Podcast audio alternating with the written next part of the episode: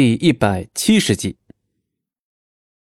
他就这样静静的坐在暗格的榻上，双目紧闭，不发一语，惨白的面色似乎在告诉素素，他随时可能死亡。他才想补偿他，想保护一个人，难道连这个机会都不给他吗？晶莹的颗粒充满了素素的双眼，一向安好的九渊此刻是这样的无力的面孔。他的心就像被人紧紧揪住一样，就连呼吸都带着疼痛。可现在的他什么也无法为他做，眼睁睁的看着他，宁愿此刻承受这份痛苦的人是他。不管要付出什么样的代价，宋宋一定会将九渊毫发无损的带出这里。而现在他没有这样的能力，唯一能求助的也许只有他了。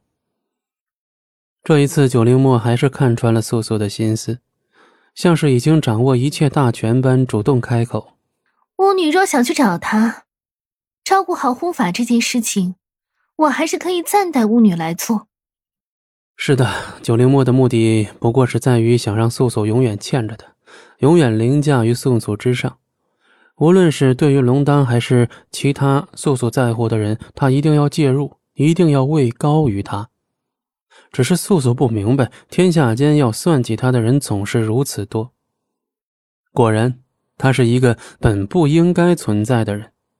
就这样坚定的一定要救出九渊的信念，就这样义无反顾的离开水晶宫殿，去到他寻找帮助的地方，熟悉的地方，西海之滨，去见熟悉的人，风景寒。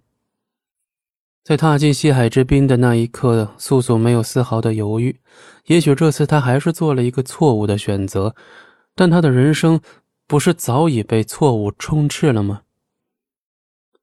脚步更加坚定，直直入内。可在素素进入西海之滨后，第一个感应到他来的不是风景寒，而是青烟。青烟执着权杖，身上穿的是巫族祭祀用的服装。他的面色极其的凝重，尤其是在看见素素后，本就紧绷的面部几乎濒临抽搐。这次相见，青烟还会想杀他吗？长老，我回来了。在青烟面前，素素再也做不回七年前的素了。青烟伸出一手抚摸着素素半边的脸颊，他似乎想感应些什么。但下一秒，青烟眸子里惊恐的神色已经完全暴露了素素的秘密。这个秘密连素素本人都不知道。青烟的嘴角忽然就抽动起来，一个响亮的耳光扇在了素素的脸上。还回来作甚？素素的头微微侧着，嘴角处有一丝血迹出现。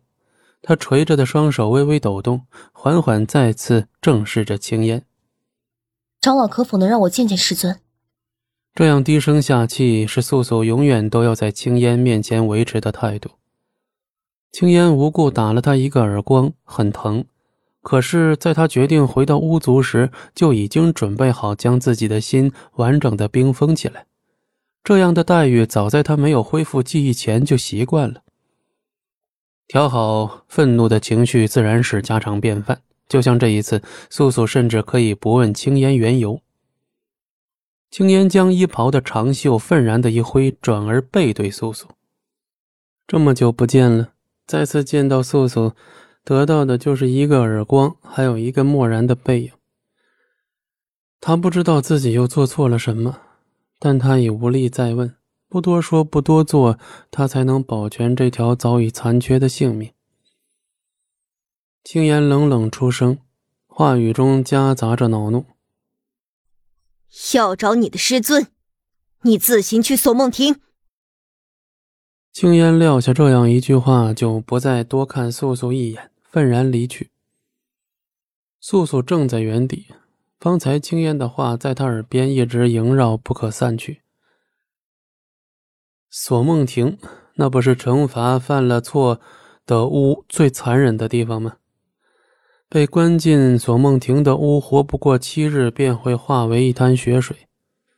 青烟让他去找风景寒。他离开了巫族如此之久，是否巫族内发生了什么大事？